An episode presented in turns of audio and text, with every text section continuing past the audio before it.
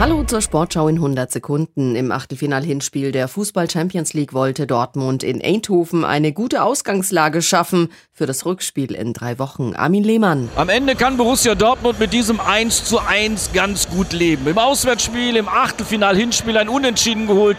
Das ist in Ordnung. Sie haben lange geführt. Der ehemalige Eindhovener malen mit dem 1 zu 0 in der 24. Minute. Der Ausgleich nach einer knappen Stunde. Luc de Jong mit einem umstrittenen Foul-Elfmeter. Mats Hummels hatte klar den Ball gespielt, aber trotz Videobeweis blieb es bei der Entscheidung Strafstoß und den hat de Jong sicher verwandelt. Deutschlands Fußballerinnen bereiten sich gerade in Frankfurt auf ein ganz wichtiges Spiel in der Nations League vor. Am Freitag spielt die DFB 11 im Halbfinale in Lyon gegen Frankreich. Martina Knief. Bei Sonnenschein und milden Temperaturen dauerte die erste Trainingseinheit von Horst Rubesch auf dem DFB Campus fast zwei Stunden. Am Ende wurden noch elf Meter geschossen, in der Hoffnung, dass ein Elfmeterschießen am Freitag gegen Frankreich nicht notwendig ist. Bei einem Sieg wäre die DFB-Auswahl für die Sommerspiele Spiele in Paris qualifiziert.